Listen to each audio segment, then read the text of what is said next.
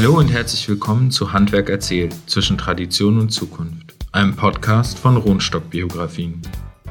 Rohnstock Biografien ist das Unternehmen aus Berlin, das Lebensgeschichten, Familiengeschichten und Firmengeschichten aufschreibt.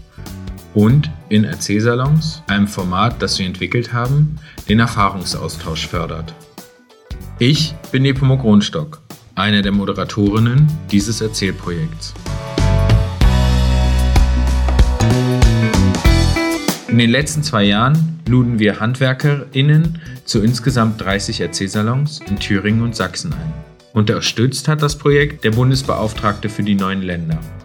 Die Teilnehmenden baten wir, zu erzählen von ihrer Leidenschaft für ihren Beruf, wie sie Meisterinnen ihres Faches geworden sind und von ihren Sorgen und Wünschen.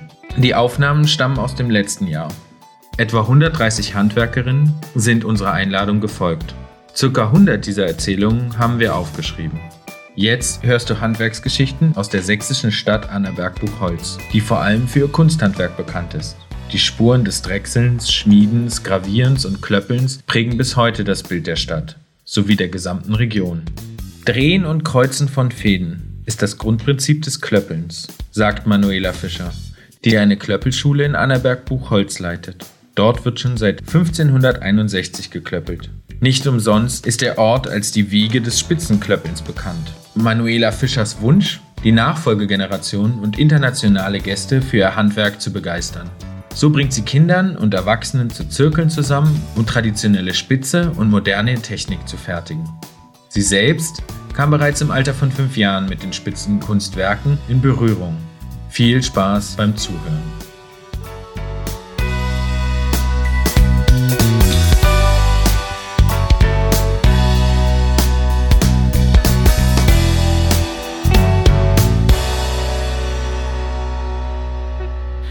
Manuela Fischer. Ich bin äh, keine Handwerksmeisterin, ich bin Leiterin der Klöppelschule.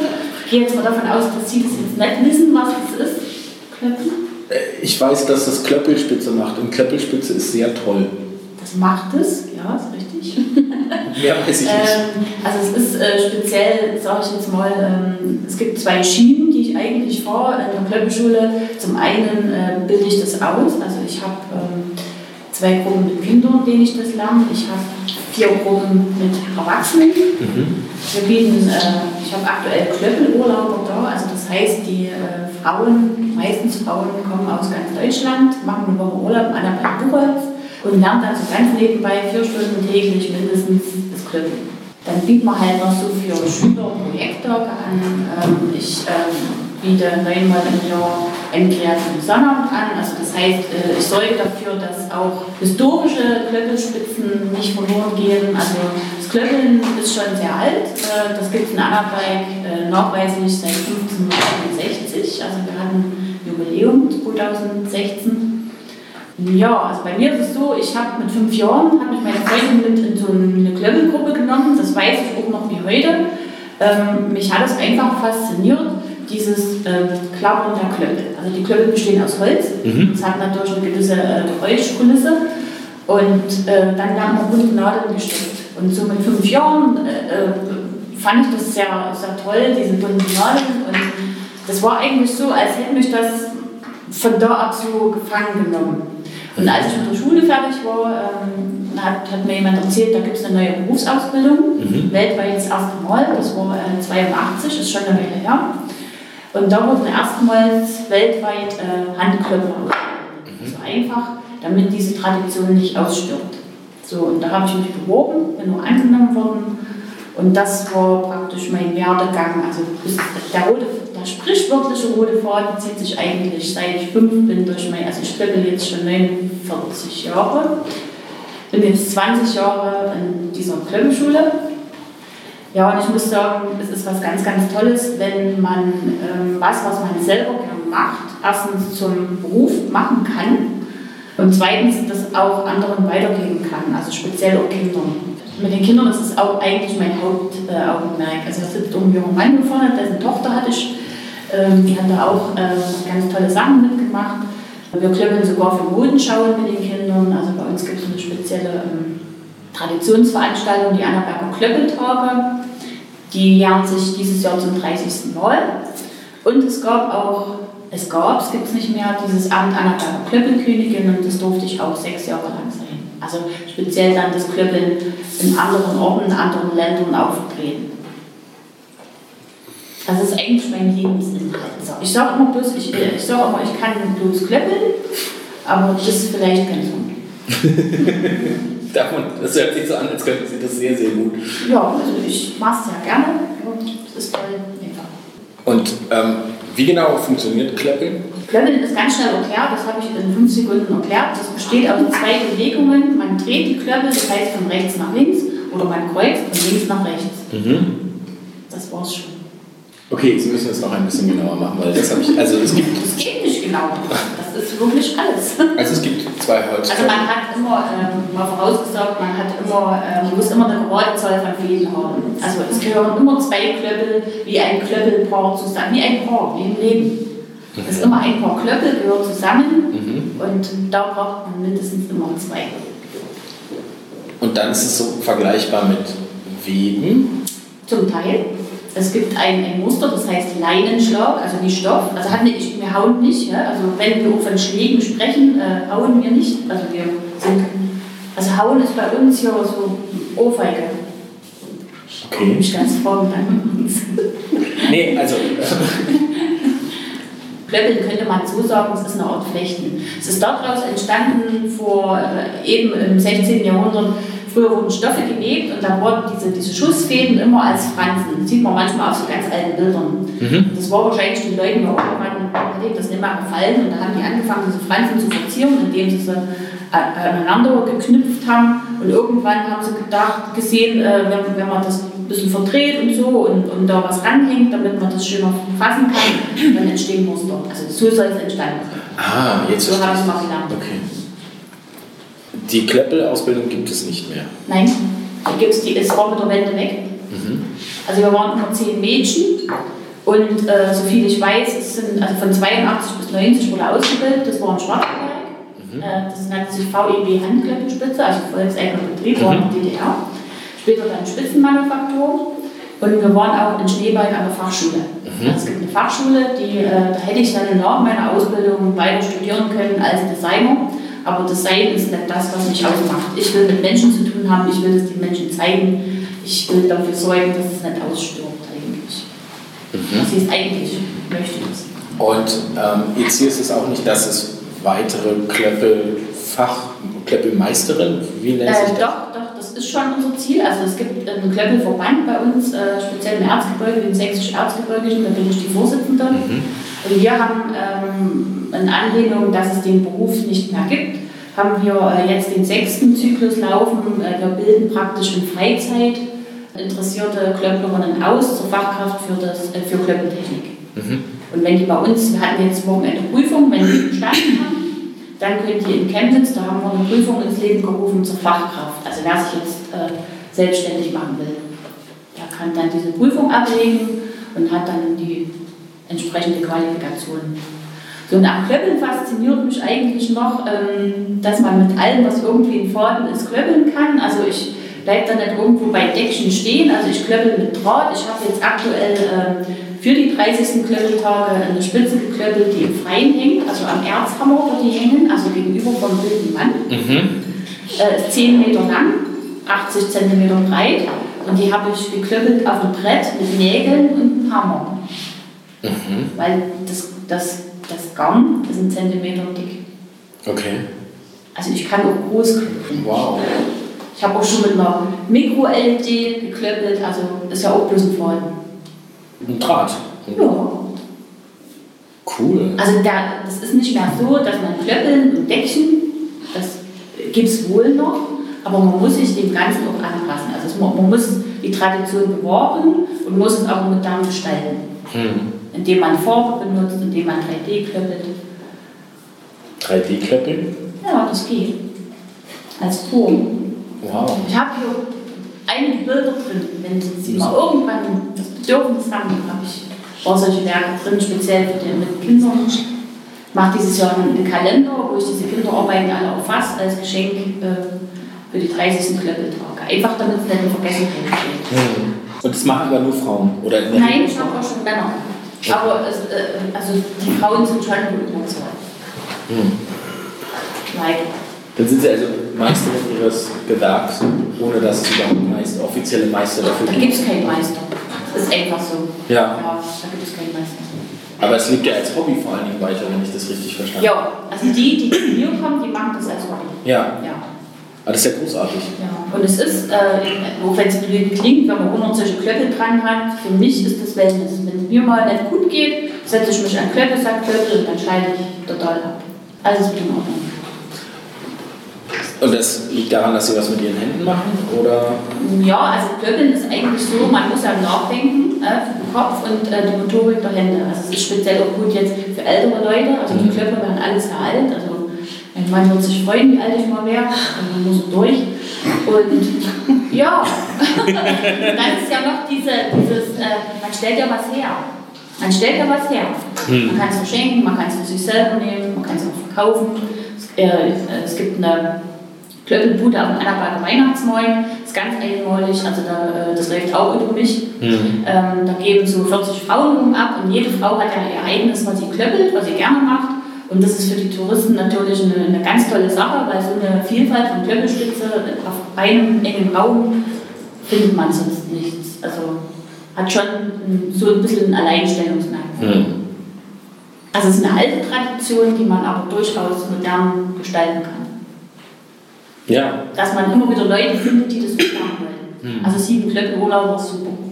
ja. Hört sich großartig an, dass Sie dann herkommen und äh, vier Stunden pro Tag. Mhm. Ich bin jetzt auch auf Facebook neuerdings, habe Cool. vier, vier Posts gemacht, äh, habe ganz, ganz tollen Zuspruch, äh, habe natürlich also vielleicht ein bisschen unüberlegt angeboten, äh, wenn fachliche Hilfe benötigt wird, melden. ja, ich habe das schon alles mit per WhatsApp oder so, also das ist überhaupt kein Problem. Ja. Und dann melden sich die Leute aus der ganzen Welt und sagen, hey, ich habe ein Klöppelproblem. So kann man das sagen, ja. Das ist ja cool. Weil ich das ausrufe, kann ich nicht sagen. Ich habe auch schon Videos, also meine Tochter hat mich gefilmt, während ich was erkläre und was tue und das habe ich dann auch verschickt. Also auch das geht. Okay. Und wie entwickelt man die Designs oder ich weiß nicht, die. Briefe heißt das, Okay. weil man es lesen kann. Es gibt viele, aber äh, viele Sachen muss ich auch selber äh, mir überlegen und dann natürlich auch zeichnen. Mhm. Und das machen Sie selber und veröffentlichen die dann auch? Auch. Damit ich das nachklöppeln kann? Klar. Klöppelurlaub. Das finde ich großartig. Ich habe noch Plätze frei. Also. Ja, ich ähm, gucke mir das nachher mal an. Ich glaube aber, dass es meine technischen Fähigkeiten übersteigt. Nee, bis jetzt habe ich noch jeden gelernt. Also, da war noch niemand dabei, also, wo ich gedacht habe, Junge, lass es nicht mal gehen. Also, da war noch jemand dabei. Also die Geduld habe ich. Ja, vielen Dank. Ich wusste, dass es so ein kleines Klöppelzentrum ist, aber dass das auf diese innovative Art und Weise am Leben gehalten wird, das ist ganz großartig. Also ich, ich, ich sag mal, ich trete große Fußstapfen, wenn man so will. Annaberg äh, nennt sich Magie des Spitzenkletters, Ah, okay. weil es ja so verbreitet wird. Mhm. Also das sind schon große Fußstapfen Mhm. für mich. Und gibt es auch noch andere Klöppellehrer, Lehrerinnen in der Stadt? Es gibt, ja, die Lehrer jetzt direkt nicht, also Klöppelgruppen gibt es bei uns überall in Ordnung, Klöppelgruppen. Also, Mhm. ja, Okay. in jedem kleinen Ort gibt es so Klöppelgruppen. Aber dass es halt so konzentriert ist, da gibt es nicht viele gegen. Und so eine Klöppelgruppe muss ich mir dann vorstellen, wie es woanders Stickgruppen gibt oder Ja, genau. Und Die das ist treffen halt so. sich, haben ihre Zeiten. Genau. Und klöppeln dann gemeinsam. Und haben im besten Fall jemanden, der es ihnen auch zeigt. Und deswegen, weil wir gemerkt haben als Klöppelverband, äh, es wird von manchen geleitet, der halt sagt, ich kann klöppeln. Und damit diese Technik, diese präzise Technik nicht verloren geht, haben wir gesagt, wir müssen diesen Beruf, den es nicht mehr gibt, den ich lernen durfte, müssen wir anderweitig anbieten Hm. in Freizeit, als, als Fortbildung. Toll. Super innovativ. Finde ich ganz großartig. Und wie lange machen Sie das schon mit dem Klöppelurlaub? Ein Klöppelurlaub, äh, nur so- ich bin 20 Jahre jetzt im Erzhauer, also so lange kenne ich das. Okay. Also ich habe welche gehabt, die, die sind dann jedes Jahr gekommen. Von sonst woher. Auch So. aus der Schweiz, aus Österreich. Ich, ich habe sogar selbst in der Schweiz schon Klöppelurlaube geleitet, jahrelang. Auch schön. Ich habe das Erzgebirge verbreitet. ganz großartig. Grüne Woche war ich. Kreativer jedes Jahr. Größte Kreativmesse Europas. Ich wünschte mir nur etwas mehr wie soll ich das sagen, Wertschätzung durch die Stadt Annaberg. Weil Klöppel- und Schnitzschule bei uns, das sind eigentlich Funde, mit denen eine Stadt wuchern kann, Mhm. gesehen.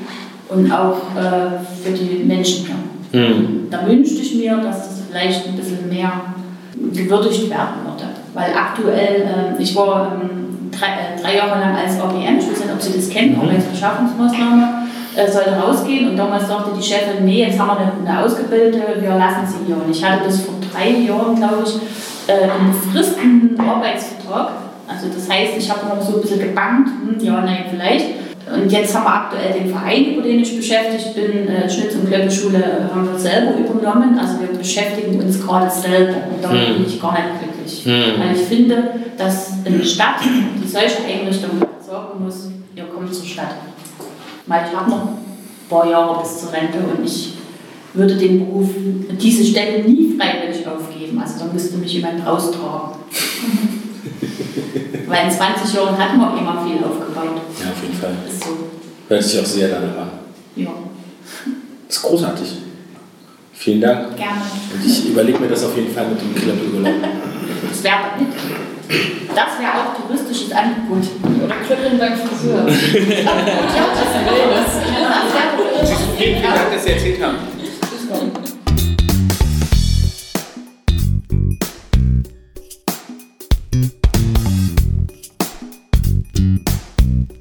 Ob Dauerwelle oder Ducktail-Frisuren, die 80er Jahre waren für die damals angehende Friseurin Jana Marx die Chance, sich kreativ auszutoben. Ihr Wille war unschlagbar, ihre Kreativität groß. Doch der Weg zum eigenen Salon alles andere als eben. Hier ist Jana Marx. Viel Freude beim Hören ihrer Geschichte.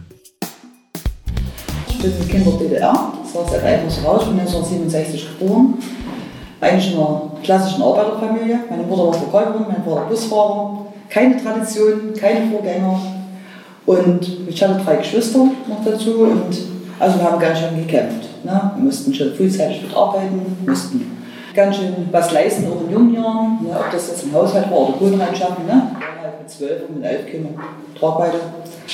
Ja, und der Traum, Friseurberuf zu erlernen, das hat eigentlich schon meinen Kindern, meinen ganz kleinen Füßen angefangen mit drei Jahren. Meine Oma, die hat mich immer mitgenommen. Und es war eigentlich immer so, ich kannte die ganzen Friseusen. Das war damals die BGH. Und so bin ich halt Friseur geworden, wollte es auch werden, wobei ich ganz schön gekämpft habe, um die Noten standzuhalten. Ne, man durfte also nicht weniger als 1,8 haben. Zu DDR-Zeiten war das halt dazu, dass vielleicht vier Lehrlinge ausgebildet wurden in einer großen produktionsgenossenschaftlichen Handwerksfirma mit 100 Betrieben. Bei den ganzen privaten Leuten war oder privaten Betrieben ging es halt gar nicht, so gut wie nie, weil ja die mit den EVB-Preisen zu tun hatten. Aber ich habe gekämpft, habe meine 1,75 geschafft und konnte somit Friseur werden. Ne? Ich hatte Haare bis sonst hin und die Haare mussten erstmal weg.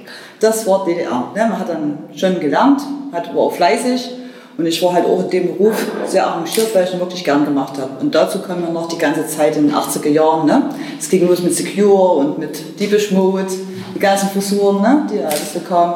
Und das war natürlich dann für mich auch gang und gäbe. Ich hatte großen Freundeskreis, viele Kumpels und die sind halt dann schon in den Darmsalon gekommen. Ne? Und wollten halt auch mal eine Dauerwelle, wollten halt auch mal einen Kamm, die wollten halt auch mal einen Rockabilly-Frisur oder so, wie das halt damals so war. Es war halt alles durcheinander. Es war halt so die 80er Jahre Zeit. Ne? Generation X war das schon so ein bisschen im Vorschreiten. Ja, und wir haben natürlich dann in den klassischen Darmsalons Herrenfriseuren mitgemacht, mit Kolorationen, also mit Farben und mit Dauerwelle oder mit Umformung, je nachdem. Oder halt mit Zuckerwasser. Wir hatten ja nichts, ne? wir mussten uns selber irgendwas einfallen lassen. Und es war eigentlich auch ganz cool, weil man hat ganz schön viel dazu gelernt, auch selber probiert, ne? mit Tinte und mit allen möglichen Sachen, halt bunte Strähnen zu machen. Gab ja nichts zu DDR-Zeiten, war ja alles nicht da. Und es war natürlich eine Zeit der Kreativitätsentwicklung und man hat ja natürlich auch versucht, da vollkommen mitzuhalten. Ne? Und wir haben selbst bei uns dann auch, der BGH ist es natürlich auch nicht so einfach gewesen, da irgendwo eine Position zu erlangen, die halt das Klettern, ne? also das Aufsteigen im Beruf, wie sprich Meister machen oder halt auch dann vielleicht beim Vorstand mitarbeiten. Dafür hatte ich das Glück. Ich war, muss jetzt mal sagen, ich war ein sehr guter Lehrling und bin dann natürlich dann so als ganz junge Jugendvertreterin mit 18 im Vorstand der BGH eingetreten. So, und das war ungefähr so in den Jahren 88. Und natürlich stolz der Familie, wie das dann so ist. Ne? Wir haben es alle gut verstanden, meine Familie, Gottes Willen. Nee. Und dann war halt 88 sozusagen mein Chef, der hat mich damals gefragt, hey, und willst du Meister machen? Natürlich total happy. Wir brauchten ja für die ganzen Geschäfte, die so eine BGH umfasst im Kreis Annaberg, Bezirk, auch die jeweiligen Führungskräfte. Ich habe mich da auch so gefühlt, dass ich das schaffen könnte. War auch immer sehr zielstrebig, sehr ehrgeizig, muss ich sagen. Bin aber nicht über Leichen gegangen, habe immer versucht, allen das Recht zu machen, wie das halt manchmal auch so ist. Ja, und habe halt auch immer wieder versucht, junge Leute so zu motivieren für den Beruf und immer wieder anzusprechen. Na, wie es dann so kam, 1989, so kurz vor dem Fall der Mauer, habe ich dann angefangen mit Meister. Da war natürlich nicht so traditionell wie heute, also, also traditionell wie heute, so wie das heute gemacht wird, dass nur Friseure in einer Klasse sind. Wir hatten natürlich den Tischler mit im A-Lehrgang und also in dem theoretischen Lehrgang und Bäcker und Fleischer waren ja alle dabei. Und es hat natürlich dann auch wieder viel zu Kommunikation, Dialogen geführt, die natürlich auch schön waren. Na, und zum Schluss kam dann das Bergfest, da haben wir völlig schön gefeiert. Ja, und im November dann, also, also Ende Oktober, November, war ja das dann so, dass die Wende kam. Ne? Natürlich war es mein Stillstand. Keiner wusste, wie es weitergeht. Ich hatte meinen theoretischen Lehrgang super abgeschlossen. Ne? ML war dann, wie die Frau Bayer dann sagte, Marxismus-Leninismus. War halt dann nur teilgenommen drauf gestanden. Das hat ja nicht mal mit Zeugnis zu tun gehabt. Ja, und dann war es mal Stillstand. Ja, dann kamen dann die ganzen alten Bundesländer und neuen Bundesländer. und die haben, die haben dann natürlich uns eingeladen ne, und haben alles gezeigt, wie schön der Westen ist und wie wunderbar das alles funktioniert und wie einfach das eigentlich alles ist, sich selbstständig zu machen. Ja, und natürlich sind wir auch teilweise doch geblendet worden, natürlich. Und wir haben da Veranstaltungen gemacht, Modeveranstaltungen und haben nur irgendwelche Friseure eingeladen, die sich dann ganz groß gefühlt haben. Ja, und so ging das dann weiter und dann, haben wir, dann war das so, dass wir die Zeit, mein Chef wollte unbedingt das Meister ausgebildet werden. Ne? Und ich bin dann halt als DDR-Kind 1991 nach Weiden in die Meisterschule und habe dort einen Crashkurs gemacht von einem Vierteljahr als Meister. Vollzeit, von Montag bis Samstag. Und es war eine private Meisterschule und die war natürlich auch schon ein bisschen, soll man sagen, die wollten ja, geprüft wurde bei der Handwerkskammer, klar, und die wollten ja die Kinder durchfahren, beziehungsweise wir waren 55 Meisterschüler und haben dann donnerstags von 8 bis 20 Uhr gearbeitet, damit die ihr Geld reinkriegen. Und das haben wir vorher schon bezahlt, ne? so ist es ja nicht. Aber sind dann von der Handwerkskammer geprüft worden. Ging auch alles ganz schnell. Nach einem Vierteljahr hatte ich einen Meister und dann stand ich da. Ja, was machst du jetzt so? Gut, da hatte ich dann eine Filiale übernommen, Wiesenthal, hier bei Annaberg an der Grenze oben. Das war dann auch sehr schön. Aber wie es so war, es ging alles ein bisschen bergab. Ne? Es wurden sozusagen irgendwelche Gewerkschaften gebildet. Der Chef war nicht mehr der Gute, der Chef war dann der Böse. Und der Vorstand war das und das. Die haben ja alle bis der Arbeitskraft ausgenutzt, wie das dann halt so war. Ja, und im Nachhinein dann hatte ich meinen Meister, ich war glücklich, war stolz. Und dann hatte ich halt ein Kind mitgebracht aus Weiden.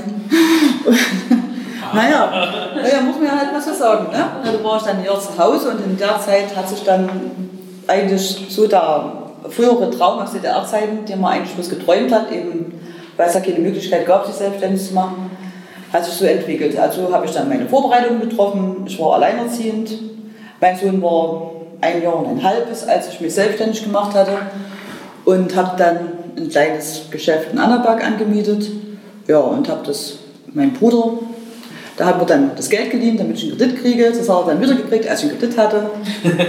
und so mit Häuser kaufen, das war dann auch nicht so einfach. Jedenfalls habe ich dann eine Miete im Geschäft gehabt, ein ganz kleines. Habe mit einer Auszubildenden angefangen, habe parallel dann später in der Schule gearbeitet als Lehrer für Friseure. Das ging dann auch schon zeitig los, da war ich dann so 28, 29. Ja, und war auch ganz glücklich mit meinem kleinen Geschäft und dann kam hier und da mein Mann, der sich verstanden hat, dass ich 14 Stunden arbeiten muss, um Selbstständigkeit zu ermöglichen. Ich bin auch jetzt ganz ehrlich, ich habe da überhaupt kein Problem damit. Habe wirklich meinen Sohn nebenbei aufgezogen. Ich meine, manche hatten mehrere Kinder, ich meine, Carla kennt Man hat schon gekämpft und hat immer gehofft, dass man Verständnis kriegt für seinen Beruf, was eigentlich das Leben ist für einen, ne? was man gerne macht, dass man auf Modepräsentationen fährt, dass man zu Messen fährt, dass man immer mal neue Leute kennenlernt, dass man sich einfach mal so ein bisschen noch ausleben kann ne, als Friseur. Natürlich bin ich auch hier rumgekommen. Ich habe dann auch viele verschiedene andere Dinge gemacht, was eben mit dem Friseurberuf zusammenhängt, wie so ein DDR-Meisterschaft hieß das noch und die Meisterschaft, Sachsenmeisterschaften, solche Sachen halt auf der Bühne. Ne? Das war schon mit mein Ding, so ein bisschen Bühnenarbeit und so ein bisschen das Vorführen. Habe ich schon gerne gemacht, aber nicht unbedingt, um mich dann im Vordergrund zu stellen, sondern einfach bloß das Schöne an den Beruf rüberzubringen. Ne? Dass eben noch mehr Leute oder mehr Jugendliche das aufgreifen. Weil was mich wirklich äh, damit verbindet, ist nicht nur der Friseurberuf, es ist auch das ganze andere Handwerk. Ich bin jetzt seit drei Jahren in der Vollversammlung in der Handwerkskammer. Bedeutet halt, dass es Arbeitnehmer und Arbeitgeber äh, gibt, die halt sich wirklich dafür einsetzen, dass das Handwerk überlebt, dass in jeglicher Hinsicht auch jeder einzelne kleine, kleines Unternehmen noch Lehrlinge ausbilden kann, mhm. finanziell, beziehungsweise halt durch die Unterstützung kriegt. Was natürlich weggebrochen ist noch vor ein paar Jahren, dass die einzelnen kleinen Unternehmen schon im Staat unterstützt werden. Ne? Das ganze Gegenteil ist eigentlich eingetroffen. Ne? Man kriegt immer mehr Auflagen, muss immer mehr Angst haben, dass irgendjemand kommt, der sagt, ey, du machst einen Fehler, ne? weil du so viel arbeitest. Und, ja, und das ist eigentlich jetzt mein Anliegen, dass ich jetzt vertrete, auch eben in der Vollversammlung. Bin auch über 30 Jahre in der Prüfungskommission gewesen. Ich habe mich jetzt vorige Woche ich gekündigt. Hm? Wieso? Ja, weil das wieder Politik ist. Das ist einfach nicht ehrlich genug für mich. Ja, und das ist halt einfach so, für mich ist es, ich bin total dem Beruf verbunden. Für mich ist es ganz wichtig, dass die jungen Leute auch nach vorne kommen, dass sie nicht bis, äh, gesagt kriegen, ey, ihr macht das nicht, ihr wollt nicht arbeiten, macht das nicht. Also ich bin eigentlich für die Generation Z, weil die sind eigentlich ziemlich unsicher. Ne? Die können eigentlich überhaupt nicht wissen, was auf sie zukommt. Eigentlich müssen wir jetzt auf dem Rückweg den erstmal erklären, was passieren kann, wenn. Ne? Und das ist halt wichtig. Und ich habe jetzt zurzeit drei Lehrlinge und habe jetzt bald wieder einen. Habe auch vielleicht in meinen ganzen 25 Jahren Selbstständigkeit 30 Lehrlinge ausgebildet und es ging immer so und so und so. Ja, eine Mannschaft kam halt von der überbetrieblichen Lehrunterweisung, ne? eben die schulisch ausge ausgebildet werden. Die waren dann mal in im Salon, ne? hatten keinen Bock, bin dann nicht mal gekommen. Ich habe natürlich auch viele Lehrlinge ausgebildet, die jetzt im Arbeitsamt sitzen oder na gut, im Reisebüro und das sind dann immer die Erfolge, die man hat, ne? die dann wunderbar sind. Weil ja, da Sie ja dann, ist ja der, der Stresspegel, also das ganze, der Stress mit den Menschen zu arbeiten, das was auch schön ist, aber es ist auch Stress. Ne? Es gibt da nicht bloß die lieben Kunden, es gibt ja auch die Kunden, wie eben gesagt, die dann ständig irgendwo die eigentlich das Leben ein bisschen schwer machen. Und ohne das Böse zu meinen, aber es ist wirklich, die machen dann schon mit dem Handwerker manchmal ganz schöne komische Sachen, dass man einfach denkt, ey, hast du das überhaupt richtig gemacht? Und dann findest du manchmal, ey, haust den ganzen Mist hin, das geht aber gar nicht mehr. War es einfach zu alt, das einfach hinzuschmeißen, man kann es nicht verkaufen, weil nämlich du dann nach drei Jahren, nachdem du vielleicht das verkauft hast, die 45.000 Euro, die du vielleicht vom Staat dann mal erlassen kriegst, ne, an nachzahlen musst. Du hast keine Chance, du kannst es kaum übergeben. Und dann ist, denke ich, ich denke es jetzt einfach so, ist mein Reden jetzt so. Äh, ob das jetzt richtig ist, weiß ich nicht, aber es sind so viele Dinge, die da mit reinspielen, wo man sich halt auch nachts Gedanken macht, ne? Die drei Stunden, die man schläft. Nein, es ist schon manchmal so, weil jeder sagt selbstständig, alles schick und alles schön und die hat Geld und die hat das und da jenes, klar, hat man Geld, was man hin und her schieben kann auf drei Konten, aber haben tut der keins. Mhm. Ne? Ja, und das ist halt immer so, wo ich dann immer denke, das ist ja gerade in so kleinen Kreisstädten wie hier, ne? Ich bin ja geboren, ich bin ja aufgewachsen, bin zur Schule gegangen, man kennt viele. Ich habe auch viele Kunden, ich habe auch viele Mitarbeiter, ich habe immer noch zehn, ich hatte mal 18. Als der Einschnitt kam 1997, mein Vater gestorben ist, da habe ich dann eigentlich gedacht, nö, ne, mit den Mitarbeitern nicht, bin ich jetzt auch ehrlich. Ne, weil die sind halt, bin ich halb sechs zur Tür raus, weil es kommt keine Kunden mehr. Man muss sich ja nicht bemühen, dass Kunden Ja, und so hat sich das dann so ergeben, weil ich bin ehrgeizig und ich möchte auch mein Wissen weitergeben, aber auch mein, meine Erfahrung. Weil man hat ja nicht Zuckerschlecken jeden Tag. Ne? Man muss halt auch damit mal zurechtkommen, dass man die Schläge erleidet. Ne? Muss man sich an rausziehen und weitermachen. Also mein Traum war Berlin, das muss ich so sagen. War auch viel in Berlin unterwegs. Ne? Wolfgang Zimmer und so, das sind so meine Friseure. Ja, aber letztendlich habe ich schon meine Familie gehabt. Und als dann doch mein Bruder starb, noch, dann habe ich das andere Geschäft auch mal abgegeben und habe jetzt äh, sozusagen zehn Mitarbeiter und was ich jetzt äh, das erste Mal in meinem Leben richtig gemacht habe, ich habe jetzt eine Rezeptionistin, mhm. eine Assistentin, die auch volle Vollmacht über meine Konten hat, Geschäftskonten, die dann auch wirklich jetzt sagt, okay, ich unterstütze dich da, ich mache dein Schreibzeug, ich mache das und das und das. Und das habe ich seit voriges Jahr und das ist für mich wirklich gut. Ne? Und viele, viele, und viele Dinge, die da zum reinspielen, eben für mich ist wichtig, dass Handwerk überlebt.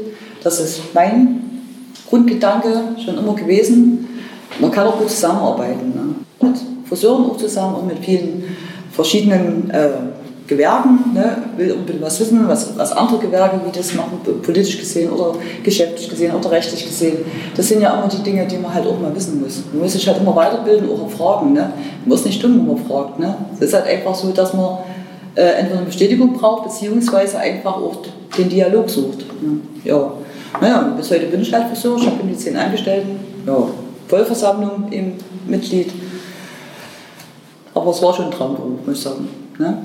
Und DDR-Zeiten waren halt einfach nicht so, so einfach, obwohl die einfach waren, das war schön. Ne? Man hat halt dann abends nach 20 Uhr, nachdem man von der Arbeit gegangen ist, bis 12 Uhr schwarz gearbeitet, bis 24 Uhr.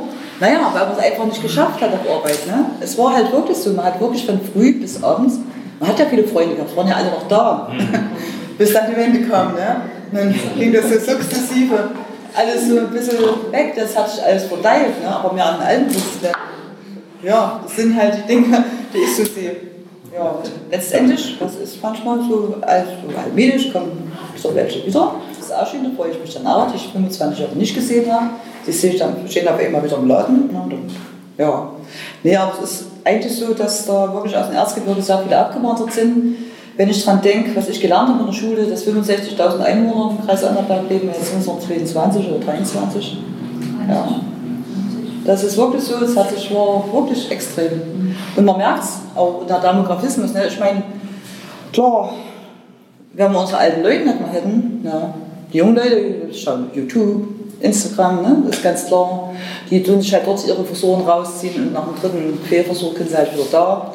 und dann haben wir aber die Arbeit letztendlich, ne? weil dann fast nichts mehr geht. Ne? Wir brauchen ja auch Material zum Arbeiten. Mhm. Das ist ja wieder Tischler, wieder Klempner, wie der Fleischer. Ich meine, wenn ich weiß nicht, eine Kuh von 100 Jahren geht auch nicht. Du kannst auch nicht mehr auf den Kuh. Entschuldigung. Nee, Quatsch, aber. Ja. ja, nee, aber es sind halt die Dinge, ne, die einen tagtäglich auch beschäftigen. Man denkt ja auch weiter, man versucht das immer zu drehen. Aber also ich versuche meine Lehrlinge halt dazu zu bewegen, dass sie den Beruf weitermachen, ne, dass es schön ist und dass auch viele Dinge dazu gehören, die halt manchmal nicht so schön sind. Eben sprich, eben die ein, zwei, drei Kunden, die halt mal nicht so nett sind, ne, die mhm. halt denken, die müssen, was muss ich das Haar entfernen auch zahlen? Ja, das Haarverlängerung. Ja. Mhm. Das Rausmachen, ich habe auch keine Dienstleistung gemacht. ja, sind, sind die Dinge halt. Aber das, manche wissen es und das ist das Gute daran, ne, die ganz jungen Leute, die bezahlen das, die fragen. Das ist wieder das ganze andere, ne, wo ich dann immer sage, die äh, Generation ist gar nicht so schlecht, wie es immer hingestellt wird. Nee, die sind cool. Nee, die müssen einfach bis äh, anders angepackt werden. Ne? Die muss halt auch Ansagen machen, weil die nicht wissen, weil die unsicher sind, die wissen nicht, wo sie anfangen sollen. Mhm. Das ist halt, wo dann die 80er geborenen, die Y-Generation Y, die tut halt alles hinterfragen, ehe sie anfangen. Ne? Und das habe ich halt auch im, Beruf, im Betrieb. Und wenn ich das jetzt immer mal so nachlese oder auch das so mich mit jemandem unterhalten habe, merke ich das auch. Ne? Ich meine, man muss es ja auch erstmal erst hören, um dann nachzudenken und dann sagt, okay, ja, der und der ist wirklich so. Ne? Und dann musst du wirklich so drauf zu gehen. Und das habe ich eigentlich auch ziemlich Erfolg mit Lehrlingen, muss ich sagen. Ja. Ich habe meine Lehrlinge gerne. Ja. Hört sich sehr danach an. Ja, und jetzt habe ich auch zwei Meister ausgebildet. Das habe ich, ist einer noch, der ausgebildet ist, der geht aber jetzt auch weg, der geht nach Dresden. Das war in Tscheche. Ja, ich habe eigentlich alle schon im Laden gehabt. Syrer, Iraner, ich weiß nicht, Kosovo-Albaner, also als Praktikanten, ne? die, die den Beruf eigentlich gar nicht lernen wollten, aber die haben halt, halt Kinder genommen. Mhm. Annaberg, ne? Annaberg ist auch ein bisschen stinomäßig. Ne? Und dann denken die, okay, Kosovo-Albaner oder Türken, ne? was in anderen Städten schon ganz normal gang und gäbe ist, ne? dass da die mithelfen und mit drin stehen. Ja, und jetzt ich halt das Büro. Da ist 16, da ist vor drei Jahren nach Annaberg gekommen und da war total happy. Ne? Das war schön, muss ich sagen. Und deswegen muss man halt auch über den Tellerrand hinausgucken. Ne? Und vielleicht ist das auch die, die Sache, was dann kommt. Ich meine, warum man sagen, wenn sie integriert werden sollen, dann muss man sie auch aufnehmen. Ne? Muss man jetzt sagen, nicht immer mit Nein abweisen. Das ist halt so. Ich meine, klar, es gibt bestimmt hier und da jemanden, der da vielleicht negative Erfahrungen gemacht hat. Ne? Aber das kann man ja auch dementsprechend in dem Moment abblocken. Ja. Also ich stehe vor der Jugend ein, sagen wir es mal so. Das ist so wieder mein Ziel. Super. Und wird der Söder bei ihm eine Ausbildung machen? Äh, da muss er noch nicht Deutsch lernen, also er hat erst drei Jahre ist er erst da.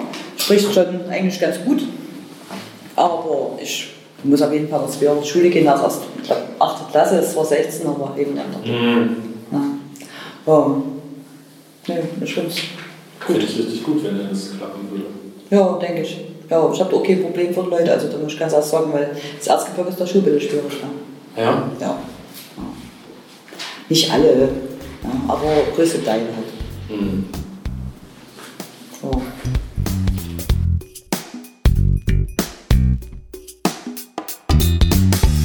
Volker Franz ist Graveurmeister und führt seine Graviertechnikfirma in vierter Generation. Als der Wirtschaftsaufschwung im Erzgebirge 1885 losging, stieg die Nachfrage nach Graveuren und die Firma siedelte von Leipzig nach Buchholz über. Doch heute hat sich die Situation grundlegend verändert und die Zukunft seiner Branche sieht düster aus. Volker Franz erzählt von Herausforderungen, als junger Nachfolger eine Firma zu führen, warum Qualität in seinem Beruf das A und O ist und warum die Graveurbranche vom Aussterben bedroht ist. Mein Name ist Volker Franz, bin der Inhaber der Firma Graviertechnik Franz. Ich bin Jahrgang 1968, habe jetzt die Firma führe ich jetzt seit uh, 20, 25 Jahren. Unsere Firma ist 1880 in Leipzig gegründet von meinem Ur Urgroßvater, der hieß Georg Franz. Meine Vorfahren väterlicherseits, die stammten aus Leipzig. Und der ist dann 1885 nach Buchholz übergesiedelt, weil hier im Erzgebirge der Wirtschaftsausschwung losging, Prägeindustrie, Bergbau, alles. Und dafür haben sie Gravierer gebraucht, die eben da die Gravuren fertigen oder Prägeplatten. Mein Großvater hatte praktisch in Buchholz die Firma dann angesiedelt und das war der erste Gravieranstalt in Buchholz gewesen. Später waren dann in Buchholz, glaube ich, 20, 25 Gravierbetriebe, die dort gearbeitet haben für die ganzen Pappprägefirmen, die es da gab. Kunze, Harold Schmiedel, Barnett und so weiter. Da hatte mein Urgroßvater Prägeplatten gemacht, die sind graviert, per Hand graviert. Und das sind dann in Pappform hergestellt, Kalenderrückwände, La- Laternen, wie es früher gab, die konntest du dann aufklappen, war in buntes Papier und konntest eine Kerze reinstellen, sowas. Türschilder gemacht und alles, was gravieren geht, wurde gemacht. Die Gravuren sind ja eigentlich schon mit der älteste Berufszweig, kann man sagen. Das gab es ja schon bei den Urmenschen. Die haben ja schon in Felswände haben die ihre, ihre Zeichen reingeritzt und sonst was. Und im Prinzip waren das da schon, wenn man sagt, irgendwelche Gravuren, irgendwelche Zeichen, die da ewiglich ins Material reingebracht wurden. Ne? Also kann man sagen, der, der Beruf Graveur ist eigentlich ein ganz alter Beruf. Ja, jedenfalls, mein Ur- Urgroßvater hat die Firma dann da erfolgreich angefangen zu führen, hat dann der erste Graveurinnung gegründet, wo die ganzen Gravierbetriebe vereint waren. Denen ging das nämlich schon damals genauso wie den heutigen Firmen. Es gab Kunden, die haben nicht bezahlt.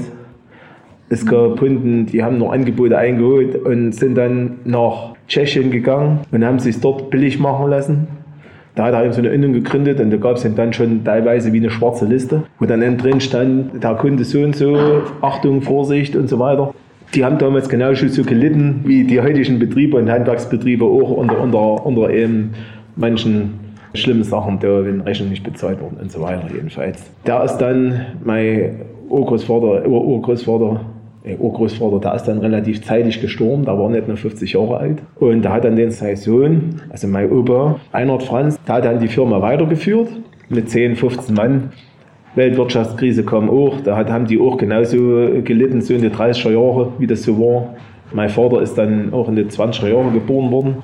Mein Vater hat dann auch den Beruf des Graveurs gelernt, ist dann aber eingezogen worden im Zweiten Weltkrieg. Und mein Großvater hat dann die Firma natürlich, da war ja noch der Chef, hat die, hat die weitergeleitet so. Und der hat aber dann äh, 1945, da war ein Buchholz Bombenangriff und da hat er einen, einen Herzanfall gekriegt, also wo die Bomben runtergefallen sind und da ist er dann verstorben. So. Von meinem Vater, die Schwestern, die haben dann die Firma weiterführen müssen, unter schwierigen Bedingungen damals, Krieg, ja, so alles klar. Und mein Vater, der war in der Kriegsgefangenschaft gewesen. 1947 ist er da wiedergekommen und hat dann den Betrieb von seinen Schwestern übernommen und hat ihn dann weitergeführt. So.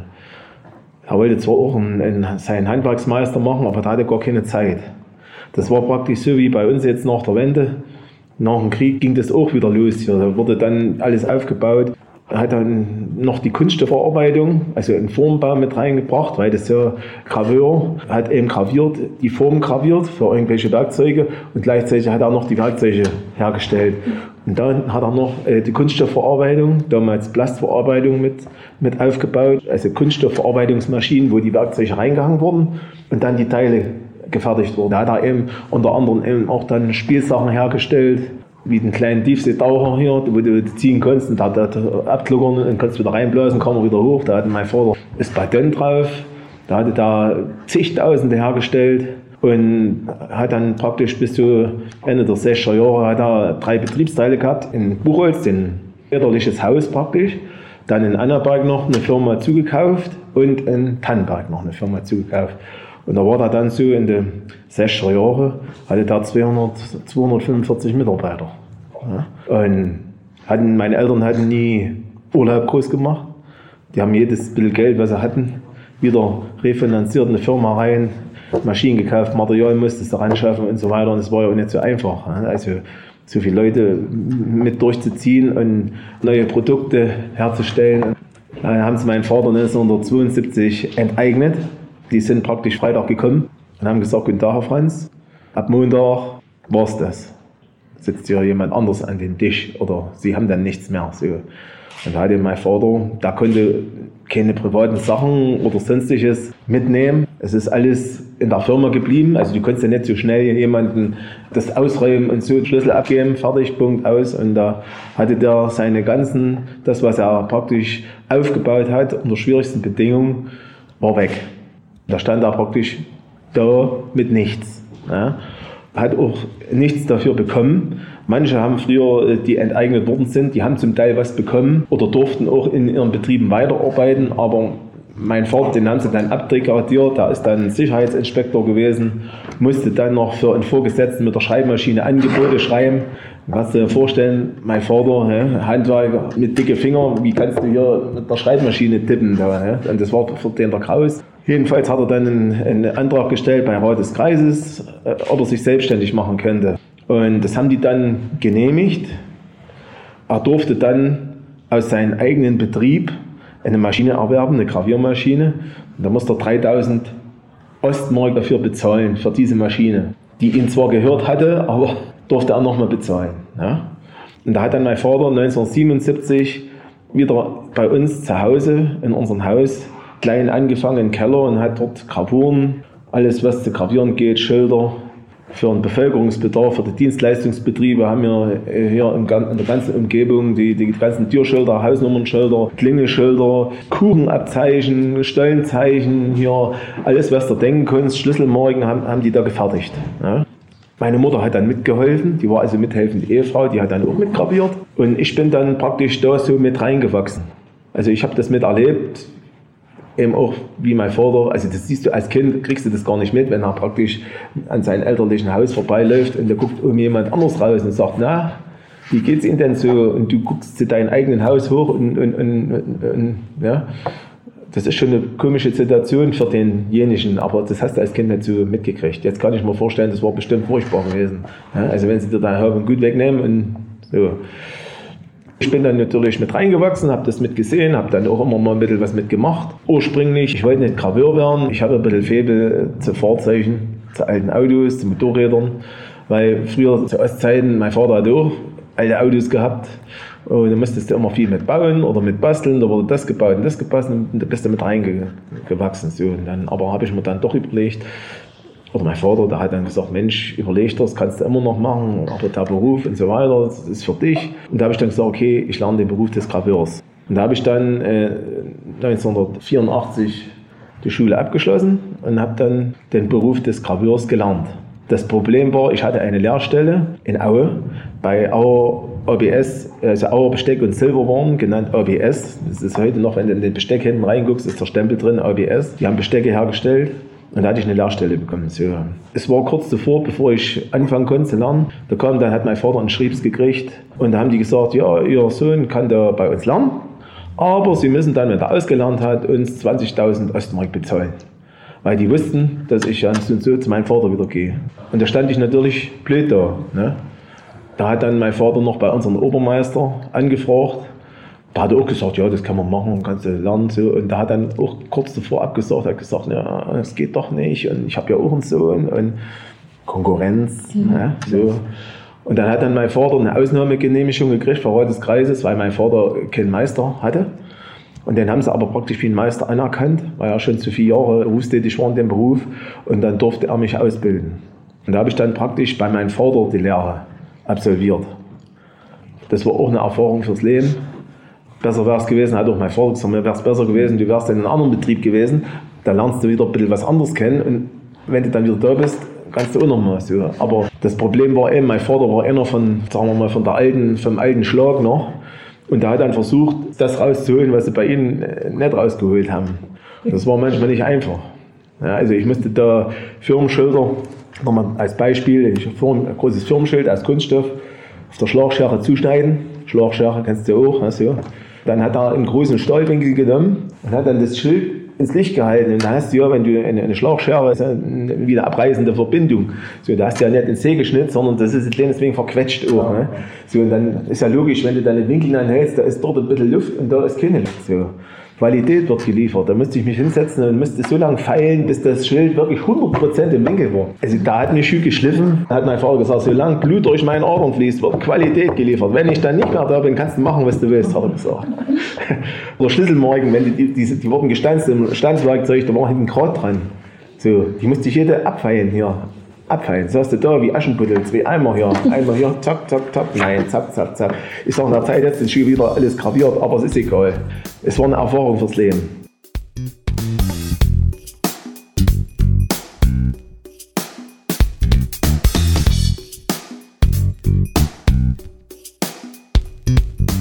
Jetzt kam die Wende langsam. Ich war ein Nachzügler.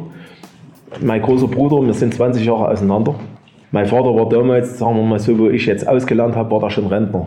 Und da hatte da dann gesagt, Mensch, du musst, du musst deinen Meister machen, ne, dass du die Firma weiterführen kannst. Ohne Meister geht es ja nicht. Und da habe ich dann 1988 habe ich mein Meisterstudium angefangen. Den theoretischen Teil, den, da war in Aue. Da bin ich dann Freitag, Sonntag immer nach der Arbeit nach, nach Aue gefahren. Also habe das dort gemacht. In eine verrückte Zeit, wo ich meinen Meister gemacht habe, muss ich sagen. Ja? Auch eine Erfahrung, die, die, die kann ja keiner nehmen. Ne? Meinen praktischen, äh, jetzt muss ich noch mal ganz davor, wo ich das gelernt habe als Lehrling, da gab es nur eine Berufsschule in der ganzen DDR und die war in Arnstadt, Arnstadt-Thüringen. Das war natürlich der, der nächste Weg. Es gab ja groß keine Zugverbindungen oder, oder sonst was. Da musste ich mit dem Zug erst nach Chemnitz, von Chemnitz nach Leipzig, von Leipzig nach Erfurt und von Erfurt nach Arnstadt. Da warst du den ganzen Tag unterwegs. Und dann musste man dort sagen wir mal, so viel Klamotten und Zeug mitnehmen, dass du drei Wochen überleben konntest dort. Also man musste, man ist dann da unten geblieben. Ne? War auch eine Erfahrung. Ne? Also es war weit weg von zu Hause, gleich so als Lehrling und dann da unten konntest du das Wochenende, konntest du deine ganzen Hausaufgaben machen, hast du Zeit für alles. Ne? Wir mussten viel zeichnen, war auch eine schöne Zeit. So, jedenfalls ausgelernt und Meister dann angefangen und den praktischen Teil habe ich in, wieder in Meiningen, gab es wieder nur eine Schule, der berufsspezifische mhm. Teil. Das andere war allgemein hier in Aue und das andere war berufsspezifisch. So. Das habe ich auch abgeschlossen und dann habe ich mein Meisterstück zu Hause gemacht. Ich hatte Zeit, einen großen Steuerstempel gemacht mit dem Buchholzer Stadtwappen, ringsrum Schrift. Und die Schrift, die musste ich eigens konstruieren, die gab es nicht. So, und da musste ich nur so Schrifttypen machen und jedes Mal kommt dann der Obermeister und sagt, ja, das gefällt mir nicht so richtig wieder weg. Dann hast du wieder von vorne angefangen. Ich, das Ding, das habe ich heute noch im Kopf. Also ich kenne da jetzt die Schrift auf dem Mal, wie das aussieht. Ja, ja denn das Meisterstück habe ich auch, klar. Aber ich meine bloß, da hat mich dann auch ganz schön gestriezt, aber wiederum, es war okay. Ja? Man hat ja was gelernt. Ja. Jedenfalls habe ich dann meinen Meister gemacht und habe dann meinen Meisterbrief am 2.10.1990 habe ich den in Chemnitz überreicht bekommen. So, und ich habe eine ganz besondere Meisterurkunde, steht auf Meisterbrief und so weiter. Hat bestanden in der Handwerkskammer Karl-Marx-Stadt. Und drunter stand dann Chemnitz, den 2.10.1990. Also einmal Karl-Marx und einmal Chemnitz drauf auf, dem Brief. zur Wende hat mein Vater noch, da hat er noch gelebt, hat er einen Rückübertragungsantrag gestellt, dass er seine Betriebe praktisch wiederbekommt. Und das war dann nur auch ein Kampf mit der Treuhand hin und her, her und hin. Auf alle Fälle, mein Bruder, mein großer Bruder hat dann auch mitgemacht, so, und hat er dann diese drei Betriebsteile und Grundstücke wieder erhalten. Aber in einem nicht funktionierenden leeren Zustand. Also vorher haben sie ihn enteignet mit einem florierenden Betrieb. Dann hat er zurückbekommen, alles wirtschaftlich niedergeritten, alles kaputt. Er hat seine Genugtuung gehabt und da hat er hat schon früher mal gesagt, ich bekomme Recht, ich kriege meine Betriebe wieder. Und die Mauer fällt, das hat mein Vater schon DDR-Zeiten immer gesagt. Das hat er noch mit erleben dürfen. Da ist er dann 1991 mit 68 Jahren gestorben. Da stand ich dann da als jung, junger Kerl. Also ich muss sagen, mein Bruder hatte einen Betriebsteil gekriegt und ich, hab, ich war mit meinem Vater zusammen in Buchholz in den, in den Hauptbetrieb, also in den elterlichen Betrieb da. Und da hatten wir 25 Mitarbeiter. Mein Bruder hatte 25 Mitarbeiter.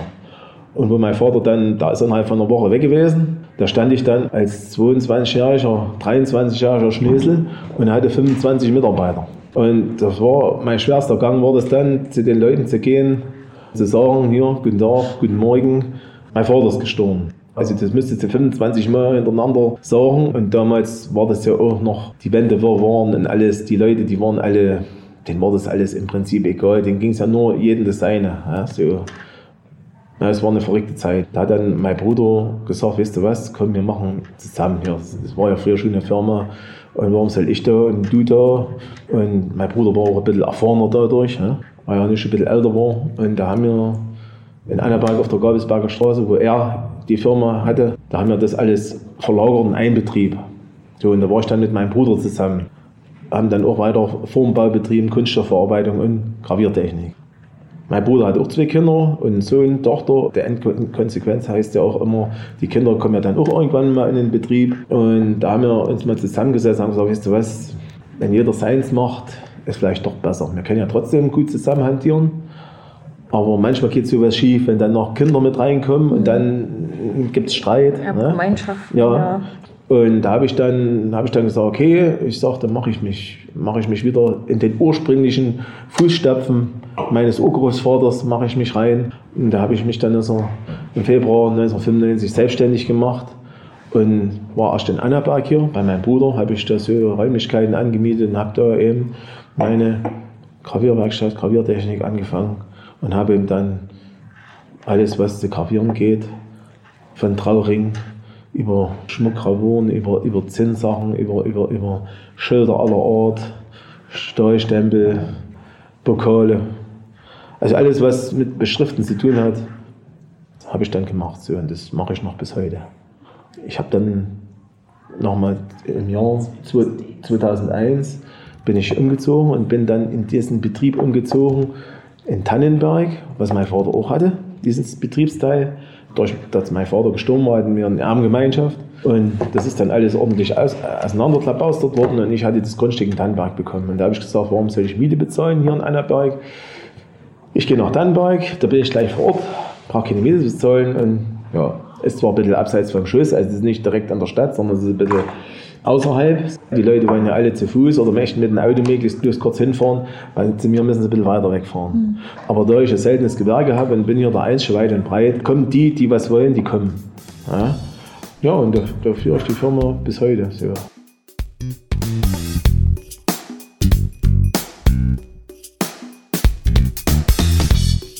Der technische Fortschritt und so weiter, es geht immer weiter. Immer neuere Fertigungstechnologien werden erstellt, also in, äh, speziell in meiner Branche. Was ich nach der Wende habe ich viel Firmenschilder graviert und so weiter. Dann kam langsam die Werbetechnik.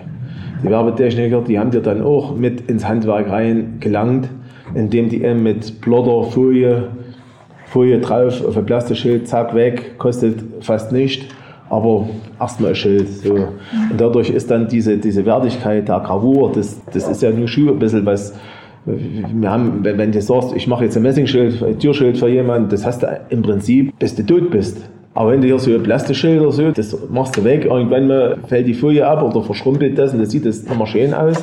So. Aber das ist eben der Trend der Zeit, es darf alles nicht kosten, es muss alles schnell gehen. Das du dann in mein Gewerke mit reinhauen. Ja? Oder jetzt gibt es auch Laser, wo sie mit dem Laser irgendwelche Beschriftungen machen. Das hält nicht lange, das die, auf Schmuck wird drauf gelasert. So. Irgendwann mal kommen die Kunden dann zu mir und sagen, oh, können wir das mal nachgravieren, das ist fast weg hier. Ja, ich sage, geht schlecht, weil ich kann ja nicht in der, was eine Maschine gemacht hat, da kann ich, also jeder, jeder Graveur hat eine andere Schrift. Wenn ich das jetzt mit der Hand graviere, das ist erstmal so der Werdegang. Ich bin aber trotzdem noch, dadurch, dass ich auch ein bisschen mit, mit Autos zu tun hatte, ist noch mein kleines Standbein. Ich, ich handle auch noch ein bisschen mit Oldtimer-Fahrzeugen. Das macht auch ein bisschen Spaß. Vor allen Dingen, wenn man, wenn man was wieder herrichten muss oder also es ist schwierig, was, was herzustellen, da macht, bringt man mein Beruf die Vorteile, wenn es knifflige Sachen sind, dann machst du Gedanken oder wie machst du aus irgendwas, dass das wieder schön aussieht mit wenigen Handgriffen. Ja? Und da freut man sich dann am Ende über das Ergebnis. Und es ist auch so, zu mir kommen eben auch viele Kunden, die werden von anderen Firmen geschickt. Das kriege ich dann erst im Nachhinein mit. Ja, wir haben hier eine Taschenuhr. Und da muss was eingraviert werden. Ja, sag ich, ja, das geht schon so. Wir waren nämlich erst bei der Firma so und so und so. Die aber gar kein Gravierbetrieb sind. Die mhm. haben dem bloß die Uhr verkauft. Die, die gravieren aber auch. Das ist eben das Nächste. Früher, da sind sie zum Gravier gegangen. Heute versuchen viele, das auch mit abzudrücken, um Kosten zu sparen was auch verständlich ist. Aber dadurch leiden eben solche alten Gewerke, wo du, also du hast einen Meister da drauf und andere, die, die kaufen sich irgendeine Maschine, kriegen für einen halben Tag eine, eine Kurzeinweisung und dann krachen die irgendeine Schrift drauf, irgendwo auf dem Gegenstand. Die wissen nicht von goldenen Schnitt, wenn du das anguckst, dass die Schrift nicht nach unten fällt, die krachen das drauf. So, ich sehe das gleich, sag, das sieht aus. Ne? Aber ein normaler Mensch, der sagt, das ist mir egal, Hauptsache es kostet nicht oder es ist, ist gleich mit dabei den stört es nicht. Ja? So, und da geht eben auch viel, viel Krachen an der Qualität und, und, die Leute, die, die wissen das gar nicht mehr zu schätzen, was Qualität ist, finde ich. Ja? Das ist das große Problem, eben auch bei mir in meiner Branche. Wir haben früher viel Elektrobetriebe, die hier Kennzeichnungsschilder gebraucht haben, Vertraufungsstationen und so weiter. Die ganzen hier Schalter ein, Schalter aus und, und Notschalter und so weiter, gravierte Schilder, ne? ganz normal. So heute da kommt der Elektriker, der hat irgendwie so einen Bagger hier, der kommt, der tut auch drauf drücken, da kommen die Buchstaben raus und das ist so ein Klebestreifen, wird da mhm. drauf gepatscht. Wie lange da der drauf ist, das ist erstmal nicht eine Rolle. Hauptsache sagst mal was drauf. Den Fall habe ich auch bei mir gehabt selber. Ich hatte hier Garagen, da mussten Zähler gewechselt werden. Da haben die den Zähler gewechselt und haben dann die Zählerstände, die alten und die neuen Zählerstände, musst du ja notieren, damit du weißt, was war der alte Stand, was war der neue Stand. Haben die gleich mit dem Wasser, mit dem Filzer hier Edding, haben die das draufgeschrieben. Na ja, gut, ich meine, habe ich gedacht, ja, ist okay. Die Stände wollte ich mal notieren, komme nach 14 Tagen und mach, den, mach die Türen auf von den Schaltschrank. Und ich denke, wie sind denn das hier? So, bei welchen die Schrift komplett weg, wie mit Dittenkiller. Weißt du, was war? War eine Nacktschnecke drin in den Stromkasten. Und die Nacktschnecke, die Nacktschnecke ist, ist, ist über der drüber gekrochen und das war wie weggekillert. Ach, gut zu wissen kuriose Sachen, was habe ich erlebt. Mal. Ich habe mal Trauringe, zu DDR-Zeiten Trauringe graviert mit der Hand. Jetzt heutzutage habe ich, hab ich auch eine Maschine, die stellst du ein und so, aber es ist kein Computer, aber da kannst du auch Ringe gravieren. Es muss ja schnell gehen, darf ja auch nicht so viel kosten. Aber zu DDR-Zeiten hast du das alles per Hand graviert. Ja? So, da hast du den Ring genommen und hast das hier reingeschrieben, die Schrift, und hast dann hier mit dem Stichel, hast du das rausgefutzelt, die Schrift, ne? reingraviert. So. Und da hat man mal Kundschaft gehabt, die Ringe ja, hier sind die Ringe, die haben die genommen. Und dann hat die gesagt, no, und, wo, wo ist denn das Gold? Ich sage, was ist denn für Gold? Ja, sie haben doch das rausgemacht. Ja. Sie haben da die Schrift reingraviert. Ich sagte, das ist so wie Flehehiden. Ja? Das konnte ich gar nicht verstehen. Und da habe ich mir dann den Spaß gemacht und habe gesagt, weißt du was, wenn ich jetzt wenn ich Trauringe graviere, hatte ich einen Tisch, habe ich ausgelegt mit Papier und dann dann die Ringe graviert. Und dann habe ich das Bild so genommen, habe es zusammengeschüttelt und habe dann in so eine Deckel rein, habe ich gesammelt. Hatte ich so Marmeladenglas, da war Plastikdeckel und da habe ich dann immer Striche gemacht, immer vor ein paar Ringe. Da hatte ich bestimmt 50 Paar Ringe graviert. Da war so viel Gold drin, als wenn du dir den Fingernagel vorne abschneidest, die, die Kuppe. Da war mehr Staub dabei. Ne? So, so klein sind die Spänen gewesen. So, so, so haben eben die Kunden gedacht, ich habe jetzt hier, ich wäre hier steinreich, wenn ich hier, das, wenn ich hier das, das Gold sammle. Eine neue Idee, ja. Ja, ja, ja und äh, bei mir ist so, ich, ich habe zwar zwei Kinder, einen Ziehsohn und eine Tochter, die, die sind auch alle selber, haben einen, Hand, einen Handwerksberuf. Also der Große ist Handwerksmeister im, im Kraftfahrzeuggewerbe und meine Tochter lernt Friseurin. Die wollten auch ins Handwerk. Die wollten auch was mit ihren Händen schaffen. Meine Tochter, die hat zu mir gesagt, Papa, ich, mach mal deine Firma weiter. Und da habe ich zu ihr gesagt, du äh, mach lieber das, was vom Herzen rauskommt. Weil ich muss sagen, mein Beruf ist ein Beruf der aussterbenden Art. Das wird irgendwann mal keiner mehr machen. Das wird vielleicht mal in 100 Jahren wird mal einer wieder draufkommen und sagen, Mensch, es gab doch mal Graveure. Wie haben die das gleich gemacht? So, hä? so, und dann wird dann wieder geforscht, wie, die das, wie das gemacht worden ist. Also das ist leider so. Ja, Ich habe den Beruf gelernt, da gab es verschiedene äh, Richtungen des Graveurs. Es gab Maschinengraveur, es gab Handgraveur, es gab Reliefgraveur. Und mein Vater hat zu mir gesagt, du lernst Reliefgraveur. Reliefgraveur ist praktisch so wie Schnitzen.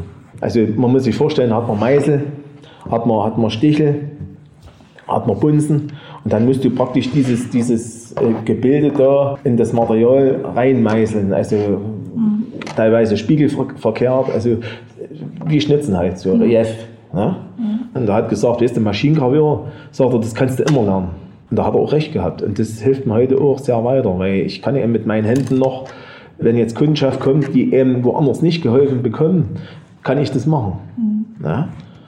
Das andere, das kann jeder. Also eine Maschine bedienen, Knopf drücken und, und ein bisschen was eingeben, das geht halt. Und sagen wir mal so, wenn es jetzt mal äh, Puff machen würde und der Strom wäre weg mal vor etliche Zeiten, die sogenannten Fachleute, die wissen nicht, wie sie, wie sie jetzt weiter arbeiten müssten, ja?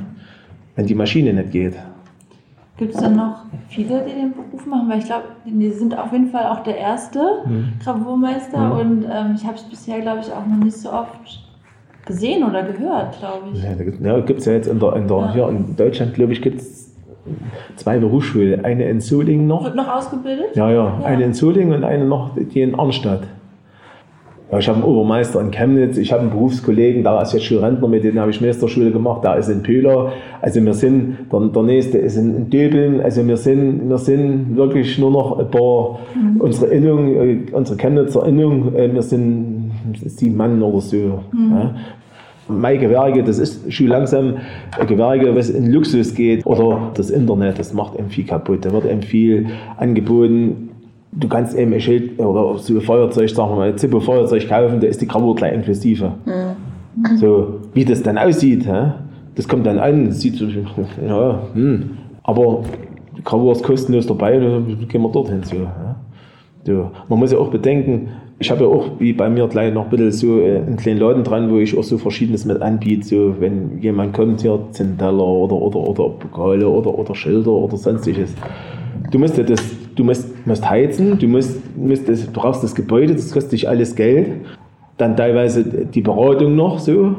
Aber die Leute sind eben heutzutage emotionslos. Die setzen sich am Rechner an, gucken, ach, da fahren wir schnell dorthin, dann machen wir das gleich so, egal wer das macht. Und das ist das Schlimme. Und das Schlimme ist auch, dass die vor, ich weiß nicht, zehn Jahren, da haben die eben die Meister, die Meisterpflicht sehr reduziert. Und da ist auch mein Gewerke mit drunter gefallen, dass die eben das gestrichen haben. Da graviert jeder Schlüsseldienst, da graviert Schilder. Ja, und da hast du eben viele, die dir da ins Handwerk pfuschen und dann kommt eben auch kein Nachwuchs mehr nach, weil, weil eben, wenn keiner einen Meister hat, kann er auch keine Lehrlinge ausbilden. Ja. Meine Tochter, ja, die lernt jetzt Graveur. Ich habe so gesagt, weißt du was, du kannst vielleicht Goldschmied lernen. Und ich lerne dann noch das mit den Graveur. Da hast du wie, hast du wie zwei Berufe. So, aber wir haben den einzigsten äh, geografischen Nachteil, wir sind hier im Erzgebirge, im oberen Erzgebirge. Das sieht nicht ganz so gut aus. Wenn du da in Wien bist und du gehst durch die Straßen, da hast du überall polierte Messingschilder dran. Das sieht alles ordentlich aus, wenn du das siehst. Das, das macht da was her. Ne? So, bei uns hier, da, da malen sie die Schilder mit der Hand. Ist halt so, das ist halt schwierig. Ja? Wiederum, ich liebe meinen Beruf, da macht Spaß. Ich kriege verschiedenste Sachen halt, wo man auch mal eine Herausforderung hat, wo andere schon aufgegeben haben. Und äh, das tut mich dann gerade reizen. Und wenn du das dann fertig hast, oder du kriegst so, wenn du was restaurierst, alte Sachen. Ja, da kommen ja welche mit, mit alten Taschenuhren oder alte Zinngegenstände, wo du wieder was machen musst dran. Das macht dann Spaß. Das Problem ist eben dann eben, jetzt sagen wir mal, jetzt hast du jemanden, den bildest du aus. Hättest jetzt in, in Geselle und so, und jetzt kriegst du so einen Familienabstieg und sagst du den hier, mach mal das. Und wenn das dann schief geht, ne, da kannst du nicht sagen, ich gehe jetzt raus und schneide ein Stück Material ab und das ist einmalig. Ja. Ja, na gut. Und was man mit meiner Nachfolge sein wird, Das weiß ich nicht. Kann sein, meine Tochter, die, die findet meinen Mann, der vielleicht aus der Metallbranche ist, und sagt, oh geil, das mache ich, mache ich extra noch mit. Und ich weiß es noch nicht. Ne? Aber ich hätte auch kein Problem, jetzt zu sagen, ich schließe einen Schlüssel rum, wenn ich Rentner bin. Und da, da war es das.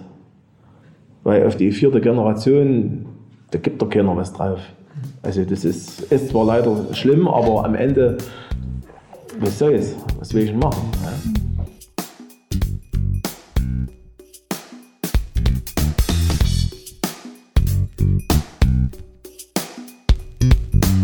Nun ist Andreas Müller dran, der Dachdecker, der den elterlichen Betrieb in fünfter Generation führt. Nach einem schweren Unfall brauchte er, um wieder auf die Beine zu kommen. Aus Überzeugung und Enthusiasmus für seinen Beruf boxte er sich durch. Seine größte Aufgabe besteht darin, den Nachwuchs für sein Handwerk heranzuziehen. Mehr von seinem Leben und Berufsweg erfährst du jetzt. Grundsätzlich hat er den klassischen Weg gewählt, 79 Lehrer bis 81, 83, 85 Meisterstudium, 97 habe ich den elterlichen Betrieb übernommen. Mhm. Der elterliche Betrieb wurde gegründet 1887, also mittlerweile, ich bin die fünfte Generation. Wenn man die Jahre mal zurückverfolgt, es, gab sich, es gibt, wird immer schwere Zeiten geben und es wird immer äh, bessere Zeiten geben. Wenn man sieht, meine Vorfahren, wie sie sich im Krieg das Geschäft zumachen, durchschlagen mussten, oder zu DDR-Zeiten die große Enteignungswelle. Die selbstständig waren, hatten eigentlich keine Zukunft mehr. Dann gab es natürlich, wir sind langsam in das Alter gekommen, wollte den Beruf machen und das sagten die Eltern, braucht er nicht machen, ihr als Handwerker habt in dem Staat keine Zukunft mehr. Das hat sich dann glücklicherweise wieder geändert weil sie gemerkt haben, wenn wir alles verstaatlichen und alles platt machen, die Eigeninitiative untergraben, dann funktioniert das nicht. Wir sind ja alles Klein- und Kleinstbetriebe, mehr ist es, ist es ja nicht. Aber trotzdem haben die äh, eine enorme Leistung auch für die Bevölkerung gebracht. Ob das dann Bäcker, Fleischer oder äh, was auch immer, also ohne den geht es halt nicht. Und so war es natürlich, das hat der Staat dann begriffen und dann hat er die Gesetze, die er vorher so rigoros durchgesetzt hat, wieder gelockert. Beruflich muss man sagen, sagte ich schon, ist es auch immer mal mehr und mal weniger gut gegangen. Äh, beispielsweise bei mir, ich habe 2006 einen, Unfall gehabt, bin vom Gerüst gestürzt, war über ein Jahr krank. Also um ich sage mal, dort wieder auf die Beine zu kommen, braucht man mit Sicherheit viel Energie und Enthusiasmus. Aber es, das Motto ist eigentlich immer, aufgeben zählt nicht. Wenn man einmal dort dabei ist, äh, dann, dann gibt es nicht groß hin und her. Wenn schwierige Zeiten kommen, die sind zu meistern. Ne? Ich bin verheiratet, habe hab zwei Kinder, eine Tochter, die studiert in Passau, einen Sohn, der hat äh, seine 10. Klasse jetzt weg, äh, hat auch Lust, aber im Augenblick steht vor ihm erstmal was anderes im Vordergrund. Er ist Sportler mit Leib und Seele, er macht Rennrodeln äh, ist in der Sportschule in Oberwiesenthal und ist auch schon mehrfacher deutscher Meister geworden. Also äh, er hat den C-Kader-Status. Also muss man wirklich sagen, wahrscheinlich als Betriebsinhaber, als Dachdecker muss ich noch ein bisschen auf ihn warten. Aber sonst Betriebsgröße, ich habe drei Gesellen wir müssen natürlich, unser großes Problem ist auch Nachwuchs ranziehen, aber ich habe einen Lehrling, ab September stelle ich einen zweiten Lehrling ein. Deshalb, wir können bloß gut sein, auch für die Zukunft. Wir vermuten mal, Arbeit gibt es, mhm. aber wir müssen natürlich die entsprechenden Mitarbeiter haben. Und die ist eine große Aufgabe, damit wir die ranziehen. Es ist nicht immer einfach, werden hier alle in der Runde bestätigen. Also man muss natürlich auch äh, Tiefschläge dort wieder wegstecken, auch was mit den Lehrlingen nicht funktioniert. Aber ohne Zukunft oder ohne äh, Jugend in unseren Betrieben mit heranzuziehen, wird es keine Zukunft geben. Nein, das ist, ist schön, ich sagte ja schon, im Betrieb uns war es vergönnt, 2012 125 Jahre äh, Betriebsjubiläum feiern. Gab es auch wieder einen Wermutstropfen. Mein, mein Vater, der das Geschäft immer mit aufgebaut hat, er konnte leider nicht mit dabei sind, weil er im Krankenhaus lag. Aber ich sage mal, sonst war das schon auch ein Höhepunkt in, in unserem Geschäft. Und ich sagte ja schon, auch früher gab es Probleme, wenn ich an meinen Opa denke, der ist mit 50 Jahren an Muskelschwund gestorben. War damals auch so. Und man muss schon sagen, die Sportler waren das alle, die die haben beispielsweise, man sagt sich heute, du bist auch verrückt gewesen, die haben auf dem Schornsteinkopf, auf dem Essenkopf, haben die einen Handstand gemacht. Also, man sieht manchmal, an, wenn, sie, wenn sie an Kirchtürme ganz steile Dächer dort, da gibt es besondere Vorrichtungen, wo sie diese Arbeiten ausgeführt haben. Und da gab es auch damals schon leider auch doch Unfälle. Heutzutage muss ich sagen, das, früher hieß es ja der Schieferdecker. Mittlerweile hat sich das aber äh, im Laufe der Zeit richtig gehend gewendet. Jetzt äh, heißt es der Dachdecker. Unsere Aufgaben sind sehr, sehr vielseitig. Ob man dort sagt, die Kunden, die an uns herantreten, die wollen nach Möglichkeit vieles in einer Hand haben. Und wenn man auf dem Dach rauf will, braucht man beispielsweise, um das neu zu machen, muss man Gerüst stellen. Mhm. Dann gehört äh, nicht bloß den Schiefer oder das Bedachungsmaterial, dann gehört die Entwässerung dazu. Blechleistung. Und ein Dach besteht nicht bloß aus Schiefer, da gehört auch Holz dazu oder, oder Beton dazu. Deshalb geht es auch schon in die Richtung Zimmerei rein. Mhm. Mittlerweile ist auch, wir kennen wirklich auch als Dachdecker äh, stolz sind, wir haben hier in der Nähe, in Bad Schlema, haben wir das äh, Landesausbildungszentrum also von Gesamtsachsen. Dort werden von den Lehrlingen über die Meister alles, alles ausgebildet. Und wenn man sich diesen Komplex dort ansieht, also da kann man wirklich in den Hut ziehen, auch wie umfangreich heutzutage unsere Lehrlinge ausgebildet werden. Ob das dann in Isolierung, in Abdichtung, ob Gerüstbau, ob Klempner, Dachdecker, das herkömmliche, was immer so ist, aber die, die Vielfalt ist unwahrscheinlich. Hat natürlich nicht nur Vorteile. Ich sicherlich muss man in sein Gewerk eine gute Ausbildung und auch Leistung. Aber mittlerweile ist in, in, in den Betrieb oder wenn man den äh, Betrieb leitet, ist nicht nur das gefragt. Also man muss Umgang mit den Menschen haben, man muss auf den Kunden zugehen können und äh, seine Wünsche, die äh, stehen an oberster Stelle. Im Großen und Ganzen, wir sagen immer, egal in welchem Sparte wir sind, wir sind Dienstleister. Dienstleister am Kunden. Bei uns speziell nur äh, mehr auf die Häuser, aber die haben ja auch einen Eigentümer. Sie haben kurz erzählt, dass Sie, glaube ich, 2006 einen schweren Unfall hatten. Ja. Mich würde interessieren, Sie sind ja selbstständig, äh, wie Sie das überlebt haben. Also auf der einen Seite natürlich das Medizinische, aber viel wichtiger ist, wie haben Sie es geschafft, dass Ihre Firma nicht den Bach untergeht? Richtig. Also ich hatte das große Glück, diesen Zeitpunkt meine Eltern mitzuhaben, mhm. zu haben. Die haben den Betrieb mitgeleitet, natürlich auch äh, in der Familie. Meine Frau musste auch vieles noch mit zuspringen. Wenn das nicht gewesen wäre und äh, die wichtigste Sache ist natürlich immer die finanzielle Sache, wenn, wenn die nicht funktioniert, kann der Betrieb noch so gut sein, kann er ganz schnell in den Bach runtergehen. Also mhm. dort ohne meine Eltern und ohne meine Frau und meine Familie, die wirklich zusammengegriffen hat, wäre das, wär das nicht der Fall gewesen. Also die Familie, die geholfen hat? In, in der Familie wird, äh, egal wo, wo man sagt, wird sehr viel abgefangen. Hm. Ja, ja, nach wie vor. Ja. Okay. Glücklicherweise muss ich sagen, seit meiner Einschätzung zwei, drei, vier Jahren wird wieder mehr Wert, ob das von der Politik ist oder auch von vielen anderen, aufs Handwerk gelegt. Hm. Es ist jahrelang, muss man wirklich sagen, vieles versäumt worden. Ich denke, ich kann aus Erfahrung sprechen. Ich bin ehrenamtlich 25 Jahre in der Politik im Stadtrat von Altenberg-Buchholz mit tätig und da hat man seine Erfahrung gesammelt. Hm. Also wie schwer das ist. Wir leiden alle unter Bürokratie und, und, und. Äh, zu den, wir sagen immer, es ist wie bei den Ärzten, zu den eigentlichen Aufgaben, was unsere Aufgabe ist, ist es äh, als Geschäftsführer oder als Inhaber immer schwieriger, dort äh, noch tätig zu sein. Es sind ringsum so viele Dinge notwendig, um, äh, damit sich der Laden dreht, unser Problem. Also Sie sind sozusagen Zwangsmanager geworden wenn ich das so zusammenfasse. Also das habe ich so von so vielen Seiten jetzt gehört. So in so einem verwaltenden, der verwaltende Aspekt erdrückt sie. Richtig. Anstatt eben auf dem Dach zu sein oder Also man sagt immer, wir sind immer noch irgendwo alle Handwerker, sind froh und brennen für unseren Beruf. Ja. Aber äh, es, es gehört insgesamt viel, viel mehr dazu. Und wenn wir in unserem Beruf handwerklich tätig werden können, dann sind wir meistens glücklich.